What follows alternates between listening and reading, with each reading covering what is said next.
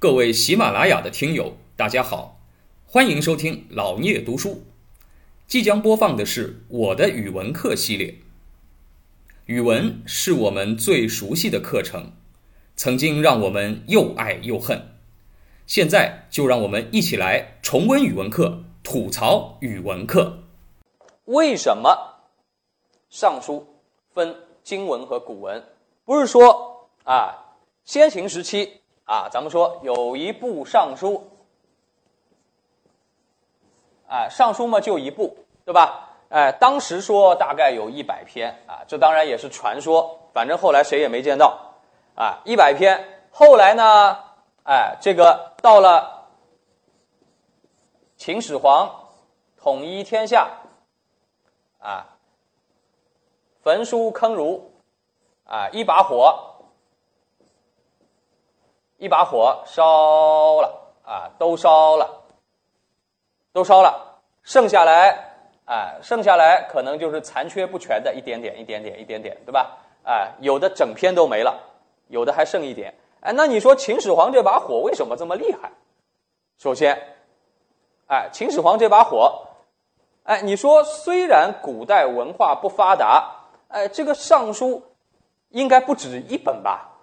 啊，全全中国不会只有一本吧？啊，你说秦始皇烧书，把那一本烧了，好了，全中国这本书就没了，应该也不会这样吧？咱们不是说春秋战国时代文化下移了吗？哎，普通老百姓也学过这东西啊，那老百姓自己家里面还有呢，啊，我我自己家里面放着。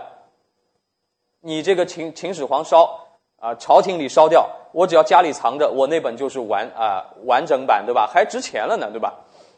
哎，为什么秦始皇焚书这么厉害，能够造成很多古代文献的啊这个丢失？是因为啊，秦始皇焚书坑儒啊，咱们正好来讲这个故事啊。焚书坑儒啊，它是一个系统工程。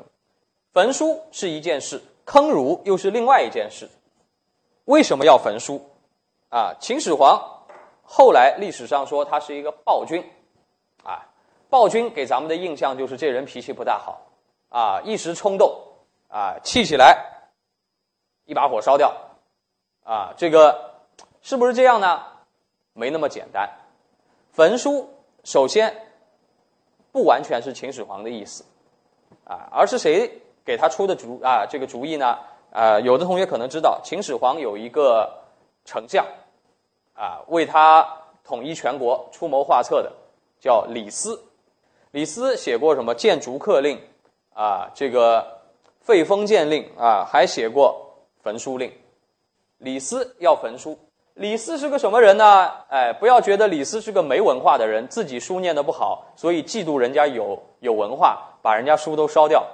啊，不是这样，李斯是个很有学问的人，他的老师是当时啊，可以说战国末期全中国最杰出的学者荀子，啊，他的同学啊，师兄是韩非子。后来我们啊，这个里面也会讲到韩非子，啊，是当时法家的代表人物。当然，李斯自己也是法家的大学者。那么，李斯为什么要焚书呢？他跟秦始皇说，哎。咱们现在国家是统一了，啊，天下都被我们征服了嘛，国家统一了，统一了以后啊，你不要觉得太平了，啊，虽然我们用武力征服了天下，但是呢，这个原来秦国之外六个大国，对吧？那六个大国从上到下，贵族也好，老百姓也好，心里面对我们秦国是不服气的，啊，为什么呢？因为秦国本来是什么？一个西部的一个相对来说一个落后国家。啊，靠着商鞅变法有了军事实力以后，啊，军事上征服了其他国家。但是关东那些国家本身在文化上就不大看得起秦国，啊，这个是一个特点。所以呢，秦国有这种文化上的自卑感，啊，就觉得呢，你们有文化，肚子里都是看不起我的。那么，他说我们如何防止？啊，就是这六国啊，啊，这个不服我们管，造反。他说：“首先，我们要从思想上统一啊！你光从武力上征服，你说天天派啊，天天派些密探之类的去盯着人家吧，哎，这个成本也高，也困难。从文化上，首先要让什么？哎，要让大大家这个统一在我们的思想底下。那秦国是什么思想啊？秦国以法治国，从商鞅开始到韩非到李啊到李斯，法家的思想一以贯之。法家思想讲什么呢？讲严刑峻法治国，就是把国家的法律定得严格一点啊，让老百姓呢害怕啊这个被法律惩惩罚啊，违法成本很高。哎，那么就不需要什么呢？不需要老百姓有很多自己的杂七杂八的想法，啊，就只要你对于秦的大秦帝国的法律啊能够知道，不要做违法的事情，啊，不要去想太多，啊，更不要什么最坏的就是一帮知识分子在那里吐槽，对吧？一帮知识分子在那里啊，觉得仗着自己有学问。啊，对这个国家的大政方针就批判一番啊，对这个秦始皇的政策啊进行批判。所以呢，他说：“哎，为了防止天下人有各种各样的乱七八糟的想法，我们现在做一件事情，说啊，尽收天下之书，把全天下的啊，不管是图书馆里藏的，原来六国的朝廷里面藏的书，还是老百姓自己家里面藏的书，什么，全部收上来。”收归朝廷所有，啊，上交，啊，那么，然后呢，啊，然后他说啊，我们进行一番考据，啊，当时就有考据了，为什么呢？他说，哎，从这个说法上呢，他也是一个知识分子的说法，说啊，这个因为六个国家的语言文字首先不一样，啊，国家统一了，首先你要统一什么语言文字啊。啊，就像我们现在要推广普通话，对吧？啊，推广规范汉字，啊，不然的话呢，就造成很多地方有这种分裂主义的倾向，对吧？哎，那么所以呢，李斯讲，哎，因为六国原来用的文字都不一样，啊，大家看的书都不一样，现在国家统一了，那么那些原来存在的国家现在不存在，那当然他们的文字都不能用了，啊，不能因为你是原来你是啊这个楚国人，啊，你现在还用。楚国文字啊，那就违法了，对吧？那么你就不要看原来那个文字的书了啊，原来齐国文字的书、楚国文字，你自己家里藏的全部交上来。然后呢，他说：“哎，我们进行一番考定，用秦国标准的规范文字，就是秦小篆，对吧？用秦国文字啊，把各种书做一个官方版本啊，比如说《论语》啊，原来孔子是山东人，鲁国人，那他当然。”原来《论语》是用鲁鲁国的文字写的，啊，那现在就不行了，要改成秦国文字啊，就把什么鲁国文字的、齐国文字的、赵国文字的《论语》全部收上来，看看哪个版本的文字比较正确啊，没有传抄错误的，我们用秦国文字全部誊写一遍，变成一个官方版本，然后呢，把所有的书修订成官方版本，放在秦朝的宫殿里，啊，放在皇宫里，以后。他说：“谁要读书啊？谁要学习，就怎么样呢？就以官为师啊！我们国家有了官方的教科书版本，然后呢，发到各个地方官那里去。你以后你要读书啊，就到地方官那里读这个标准的秦国版本的书，其他的书全部收上来。哎，那么收上来以后，有了标准版以后，那么收上来这些书怎么办呢？哦，一把火烧掉，全部烧掉。”啊，那么你说，哎，有有万一有老百姓这个不是很不是很听话，对吧？不是很乖，家里面藏了几本怎么办？啊，那李斯当然有办法。焚书令上是这样写的啊，这个如果在固定期限啊，在这个最后期限内啊，你没有上交，把书藏在自己家里面，一旦地方上发现了，怎么样呢？财产全部充公，你们家房子、你们家财产全部没收给国家。人怎么样呢？发配，啊，发配边疆为奴，啊，这个秦国嘛，当时正好又需要很多劳动力，干什么呢？哎，修万里长城，啊，正好人全家修长城，房子充公，财产充公，啊，那么这样呢，当然吓得人家就不敢自己家里藏书了了，谁敢藏，就这么处理。发配为奴，啊，你觉得这个惩罚很重吧？啊，这惩罚当然你说我就藏两本书，结果全家就完蛋了，啊，这个都变成奴隶了，而世世代代做奴隶了，啊，这个好像代价有点高，所以敢藏书的人应该不多。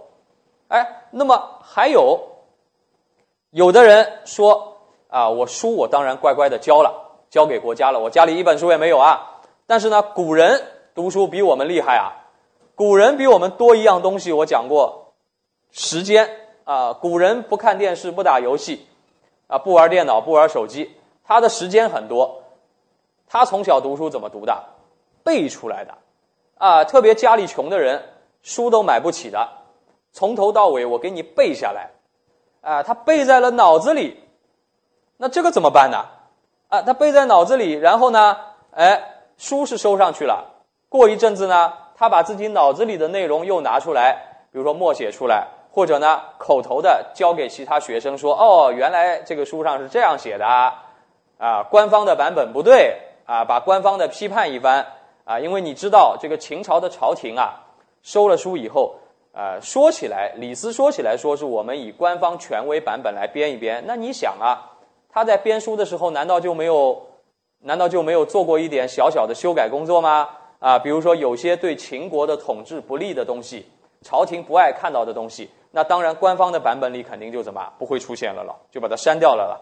哎，那么但但是民民间有的人记在脑子里那个原文还是有人知道的。那么李斯他是一个大学问家啊。他也想到这一层了，焚书令没完啊！焚书令还写了一条，所以我说焚书不是一拍脑袋一个暴君一拍脑袋想出来的，它是一个文文化控制的系统工程啊！一个收书，收上来编官方版本，再烧书，烧完了以后还要防止什么私藏，所以要惩罚为奴。哎，那不私藏，你说我传播？啊，我背出来，我传播给人家，这是什么罪呢？哎，李斯也想到了，这个罪两个字，叫弃市。啊，如果你不藏书，但是你私自传播，我给你来个弃市。什么叫弃市啊？哎，什么叫弃市啊？哎，听上去也没什么，对吧？弃市。啊，扔的那个弃，丢弃的弃，市场的市，就怎么呢？啊，比发配为奴简单多了。你要是敢传播，那把你抓到大街上，抓到市场上，对吧？哎，扔在市场上。但是呢，不是好好的扔，是把你分两段扔，啊，就是把你头砍下来扔在市场上，弃市。哎，那你觉得是？藏书的罪比较重，还是他们这种传播的罪比较重啊？在李斯看来，那显然是什么？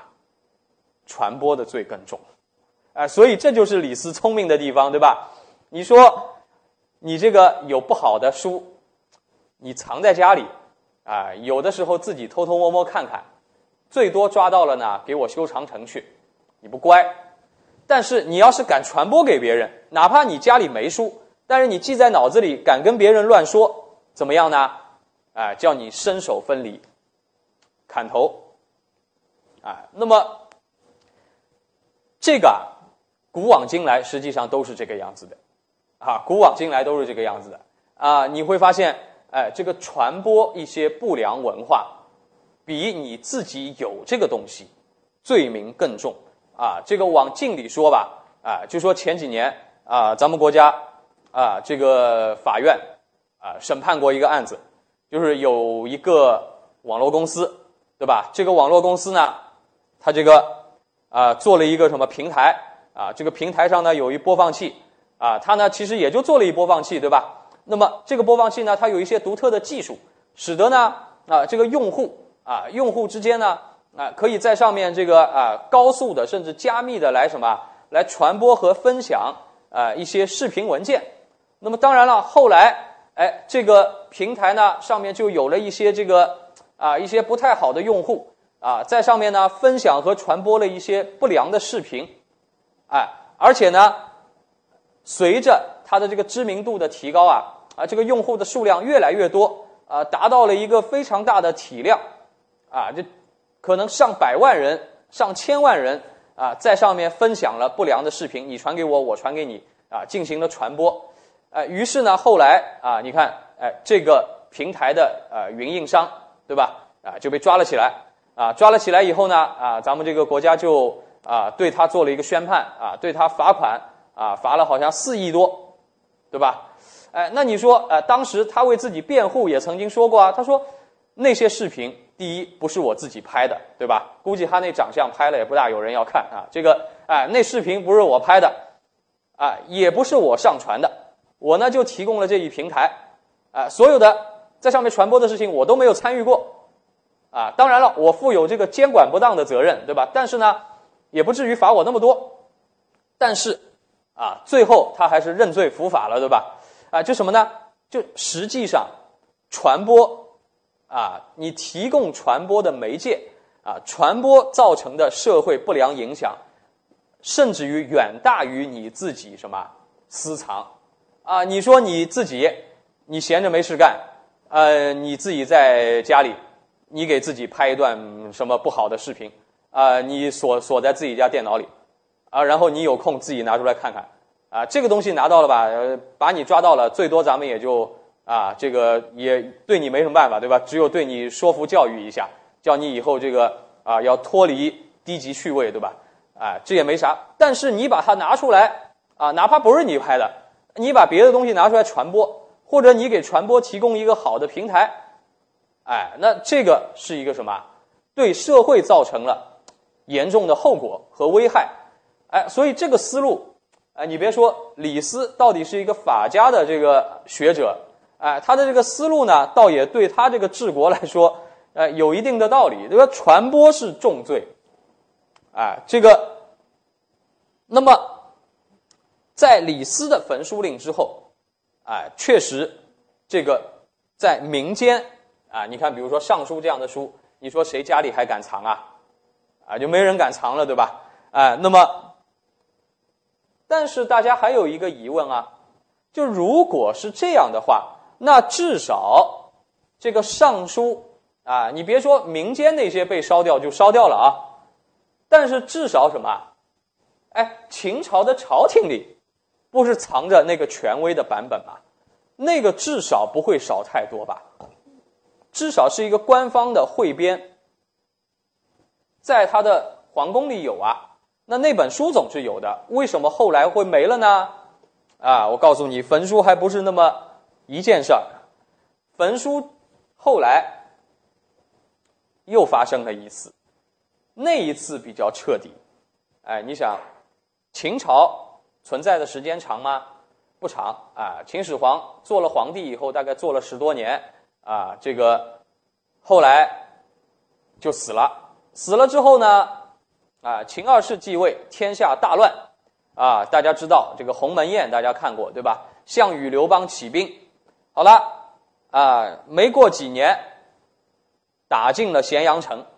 啊，这个项羽进了咸阳城以后啊，干了一件事。